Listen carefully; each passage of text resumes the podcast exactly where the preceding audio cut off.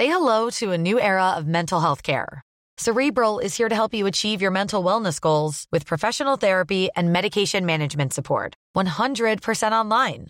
You'll experience the all new Cerebral Way, an innovative approach to mental wellness designed around you.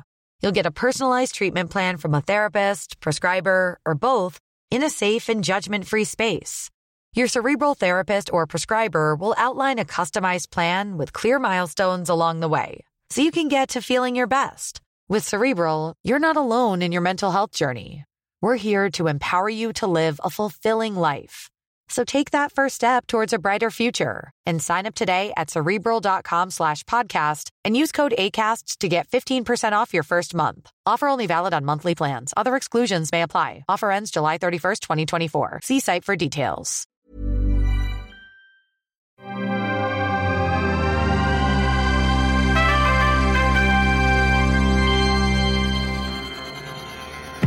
Salut à tous, bienvenue dans un Ciné un peu spécial, un nouveau rendez-vous pour ceux qui aiment le cinéma ou qui sont friands de science, ou les deux d'ailleurs. hein. Le principe est limpide. On voit un film, on se pose une question et on demande à un expert en la matière de nous aider à y répondre. Et aujourd'hui, on débute avec un petit bonhomme que vous devez sûrement bien connaître.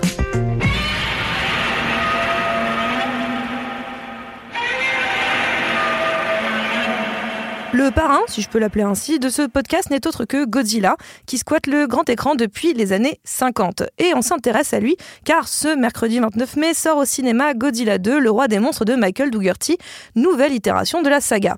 Alors la question, elle est très simple. Godzilla a-t-il pu ou pourrait-il exister dans la vraie vie? Après tout, avec Tchernobyl, Fukushima et autres Fessenheim en Alsace, tout est possible, non? Mais avant toute chose, petit rappel des faits.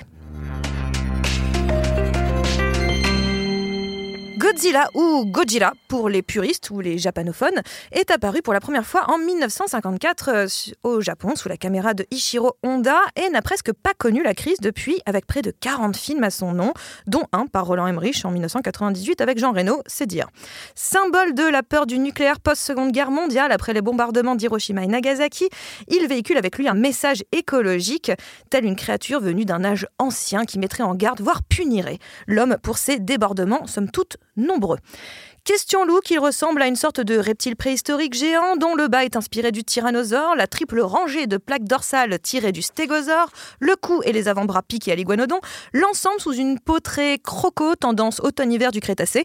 Enfin, très dinosauresque un petit peu tout ça. Donc, on s'est dit, qui mieux qu'un paléontologue? Pour répondre à nos questions. Ça tombe bien, Jean-Sébastien, hier, est là. Bonjour Jean-Sébastien. Bonjour.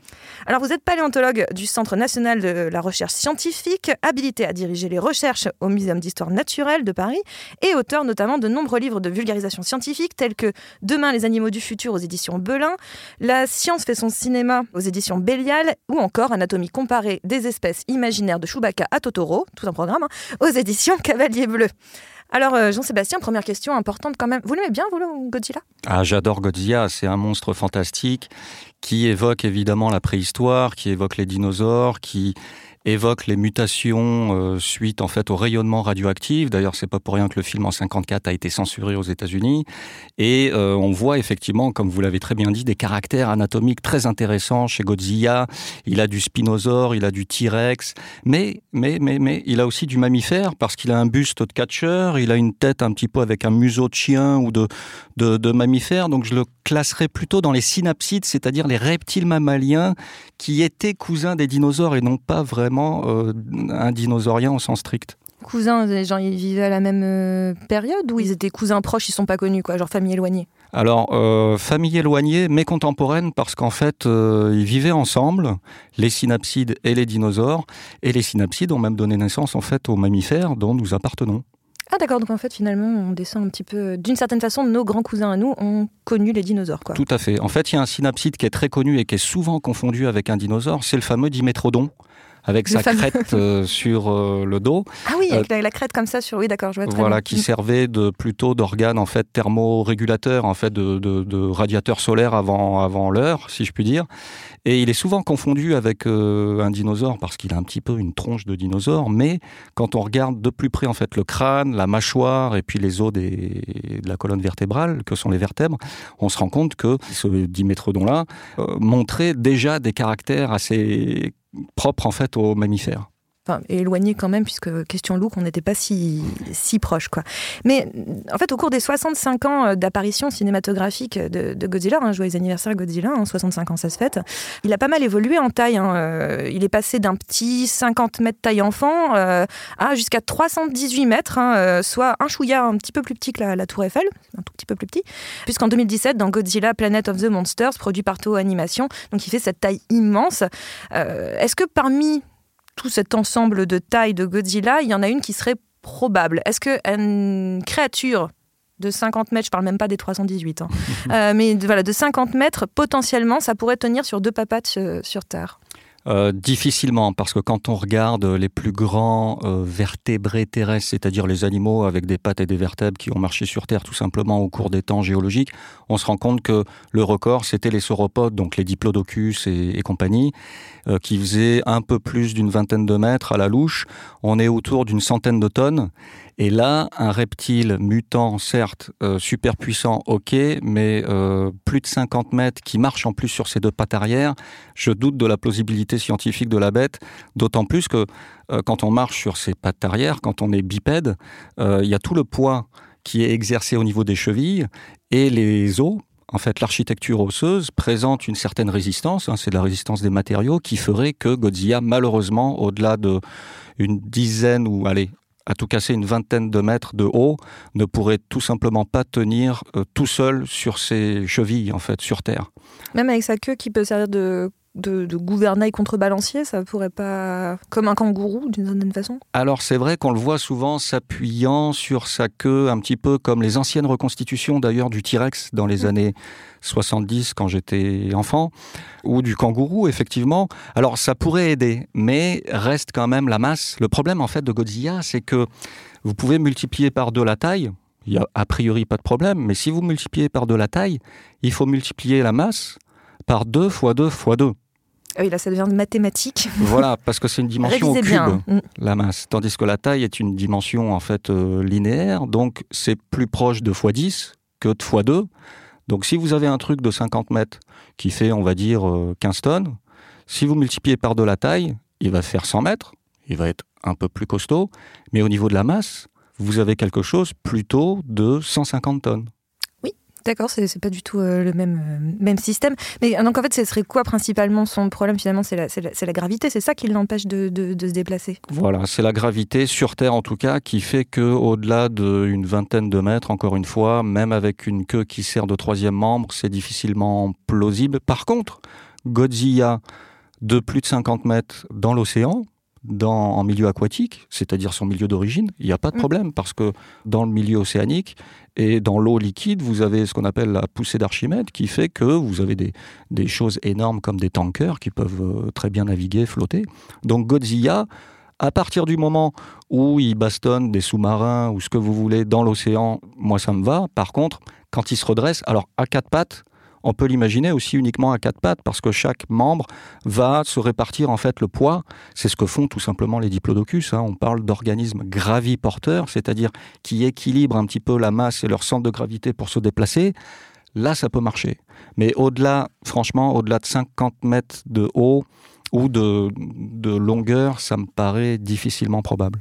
Oui, c'est vrai que en même temps, nous, on a du mal à l'imaginer à quatre pattes parce qu'il a des petits bras. Euh, on a l'impression de voir, euh, malheureusement, ces pauvres T-Rex qui, ont, toujours des petits bras comme ça. Mais c'est vrai que son origine à la base est aquatique puisque son nom en japonais, enfin, je parle pas japonais, hein, mais euh, je sais que c'est Kujira, enfin, ça vient en partie de Kujira qui veut dire baleine.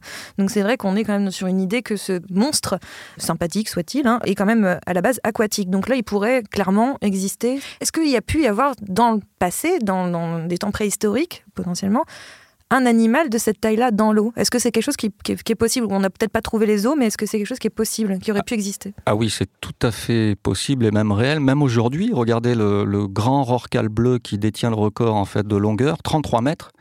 il est plus lourd que le diplodocus. Et en fait, l'eau permet, encore une fois, de euh, répartir ou de lisser en fait euh, la gravité grâce à la poussée d'Archimède. Et puis, dans les océans au Jurassique, vous aviez des reptiles marins euh, qui évoluaient donc dans ces mers et ces océans de l'époque, qui faisaient jusqu'à 18-20 mètres de long. Donc effectivement, en fait, on se rend compte que grâce à cette poussée d'Archimède, la sélection naturelle a retenu plus d'organismes géants que sur Terre, en fait. Oui, donc c'est pour ça qu'on n'est pas prêt de le voir débarquer, mais euh, techniquement, un sous-marin pourrait faire un jour une rencontre un peu étrange. Euh, on peut imaginer, parce qu'on ne sait pas ce qui se cache au fin fond des océans, de toute façon. Euh, on, cherche encore, il y a plein de mythes, etc. D'ailleurs, je, crois qu'il y a une exposition sur les océans qui a lieu, ou va avoir lieu d'ailleurs au, au, Muséum d'histoire naturelle, si je ne dis pas de bêtises, et qui parle aussi de ces monstres géants. Aussi, Godzilla, il a qu'une. Comment dire Il véhicule avec lui toute une mythologie, toute une idée que la radioactivité peut permettre cette création de d'être géant en fait. Parce que voilà, on s'imagine potentiellement Tchernobyl ou même Fukushima récemment. Enfin récemment, ça commence à dater maintenant. Mais euh, est-ce que euh, est-ce que clairement la radioactivité peut faire des mutations telles qu'un petit iguane ou quelque chose comme ça? Parce que c'est l'idée du film par exemple de 98 de, ce cher Roland Emmerich, hein, c'est qu'on est parti sur un iguane qui à cause des, essais nucléaires en, Polynésie ou je ne sais plus trop où est devenu un monstre géant. Donc est-ce que la radioactivité peut vraiment avoir créé des telles mutations en fait? Alors, je m'arrête un petit peu sur Emmerich parce qu'en en fait, son scénario est croustillant. Il refait l'histoire puisque euh, dans la version de 98, si je me souviens bien, euh, ce ne sont plus les Américains responsables en fait de, des explosions. En fait, ce sont les tests euh, atomiques tout à fait condamnables hein, pour autant, mais français. Donc on mm. voit que les Américains réécrivent un petit peu leur histoire à leur sauce. Bah, ça les arrange bien de plus être les méchants pour une fois. Exactement. Mm. En fait. Et euh, en ce qui concerne les mutations dues aux radiations en fait atomiques, on n'a jamais pour l'instant observé d'agrandissement de taille. On a observé des mutations euh, parfois létales. Hein. Euh, ce qui se passe en fait, c'est quand vous avez des rayons alpha, gamma ou bêta qui traversent en fait l'organisme, ils vont euh, également traverser l'intérieur des cellules et y compris l'ADN. Et l'ADN va muter, en fait, va changer et se, se, fragmenter au niveau moléculaire, ce qui va engendrer des, des problèmes, voire même des morts. Donc ce qui se passe, c'est qu'on observe souvent l'apparition de, tumeurs, par exemple, ou euh, des, morts par irradiation, mais pour l'instant, pas d'agrandissement de la taille. On parle en fait, en ce qui concerne l'évolution des espèces, de gigantisme, mais euh, pour l'instant, on n'a pas observé de euh, gigantisme dû directement à des radiations en fait atomiques. Donc pas d'inquiétude, on risque pas de croiser un, je sais pas moi, un, mouton géant, un de ces quatre, suite à non, non, mais par contre, ce qui est intéressant, c'est que le cinéma s'approprie tous ces dangers bien réels, par contre, de la radioactivité.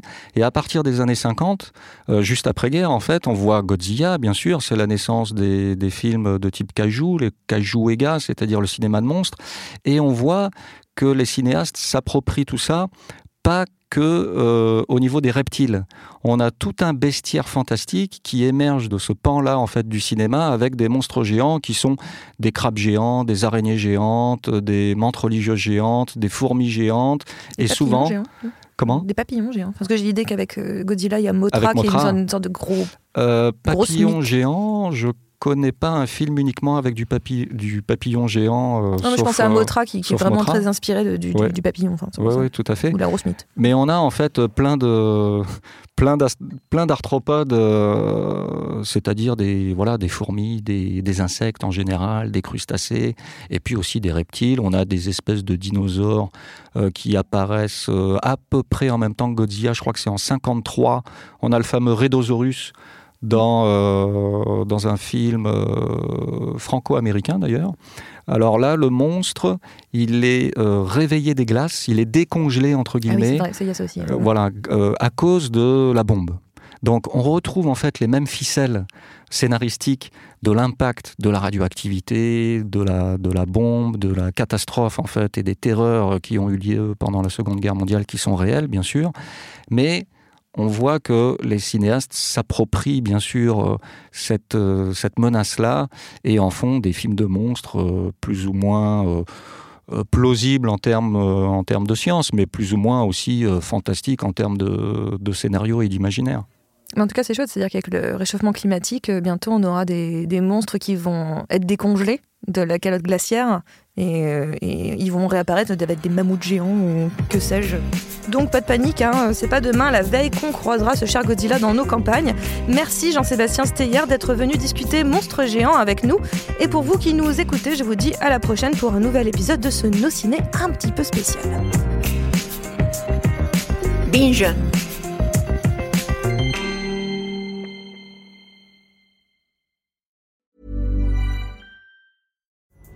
Pulling up to Mickey D's just for drinks? Oh, yeah, that's me. Nothing extra, just perfection and a straw. Coming in hot for the coldest cups on the block. Because there are drinks, then there are drinks from McDonald's. Mix things up with any size lemonade or sweet tea for $1.49. Perfect with our classic fries. Price and participation may vary, cannot be combined with any other offer. Ba da ba ba ba.